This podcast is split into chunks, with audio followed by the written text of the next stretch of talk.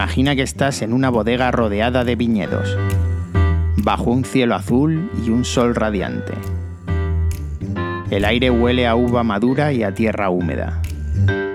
Te invitan a entrar en la sala donde se elabora el vino, para que conozcas aquí los pasos que se siguen para elaborarlo. Lo primero que ves son las uvas recién vendimiadas.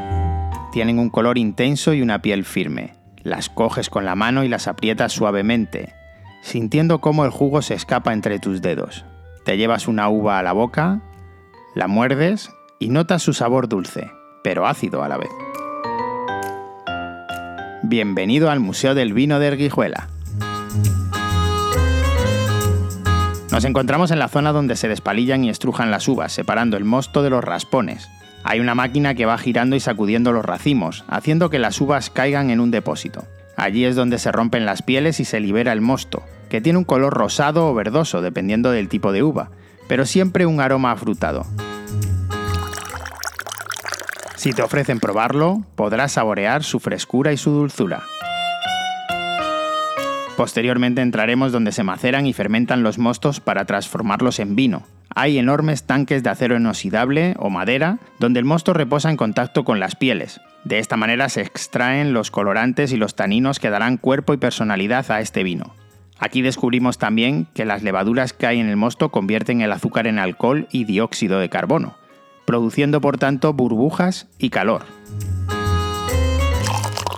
Tras la fermentación llega el momento de descubar y presar los vinos, separando el líquido de los sólidos. Esto se hace con la ayuda de una máquina que va trasvasando el vino a otro depósito, dejando atrás los ollejos o partes sólidas de la uva.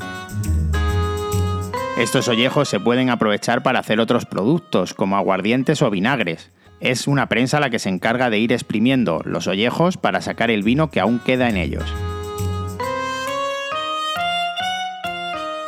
Pasamos ahora a la zona donde se realiza la fermentación maloláctica, una segunda fermentación que suaviza la acidez del vino. Aquí el vino reposa tranquilamente en unos barriles de madera donde son las propias bacterias que posee el vino las que transforman el ácido málico en ácido láctico, haciendo que el vino sea más redondo y agradable en el paladar. Llegamos a la sala donde se envejece o cría el vino, que es el periodo de tiempo que el vino permanece en barricas de madera o botellas antes de salir al mercado. Aquí vemos una fila de barricas apiladas sobre otras, donde el vino adquiere aromas y sabores complejos, así como una estabilidad y estructura. Las barricas son de roble francés o americano, y cada una de ellas tiene una capacidad de unos 225 litros. El último paso es el embotellado y el etiquetado, que consiste en llenar botellas de vino ya terminado y ponerles una etiqueta con la información sobre su origen, variedad, añada, grado alcohólico y otros datos de interés. Las botellas se cierran con un corcho o un tapón sintético y se guardan en un lugar fresco y oscuro hasta su consumo.